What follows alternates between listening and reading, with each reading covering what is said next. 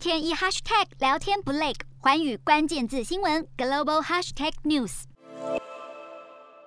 美股十二号小幅走高，之前虽然重要的通膨数据显示出历史性涨幅，但与预期基本相符。劳工部表示，衡量总体商品价格的消费者物价指数十二月同比成长百分之七，是一九八二年以来最大涨幅。美股四大指数全数上涨，道琼指数上扬三十八点三零点，收三万六千两百九十点三二点；纳斯达克上涨三十四点九四点，收一万五千一百八十八点三九点；标普五百上扬十三点二八点，收四千七百二十六。六点三五点，费半指数上涨二十五点七六点，收三千九百零一点二一点。欧洲股市方面，欧洲主要股市今天收高，全球市场都在关注周三美国通膨的最新数据，以评估这个全球最大经济体的经济状况以及美国联准会的下一步。欧洲三大股市全数上涨，英国股市上涨六十点三五点，收七千五百五十一点七二点；德国股市上扬六十八点五一点，收一万六千零一十点三二点；法国股市上涨五十三点八。一点收七千两百三十七点一九点，洞悉全球走向，掌握世界脉动，无所不谈，深入分析。